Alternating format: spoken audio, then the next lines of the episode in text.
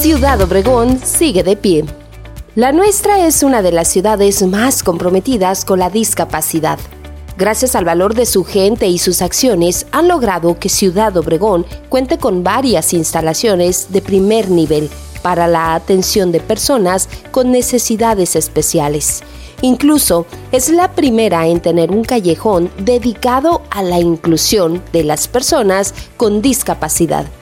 El deporte no podía ser la excepción y un claro exponente de esto es el Club Guerreros de Boliche. Se nos encendió el foco a mi esposa y a mí y formamos, empezamos a, a invitar a la gente de aquí de Obregón para formar un club que se llamó Club Guerreros para participar a nivel nacional y seguir participando en nacionales. Los integrantes de este club se reúnen cada semana a perfeccionar su talento. Al principio los padres de este se desesperan porque no ven una mejoría rápida, porque tiene cierta precisión y cierta, cierta coordinación los movimientos y los niños tienen una menos coordinación. Eh, debido a su discapacidad.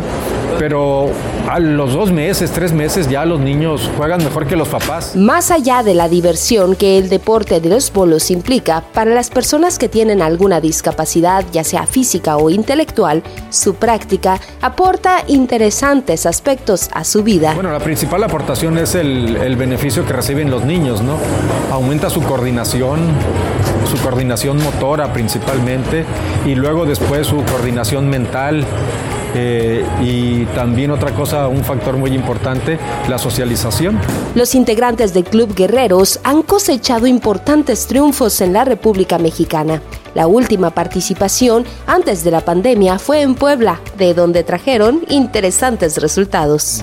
Todos trajeron medallas de, de oro, de plata y, de bronce.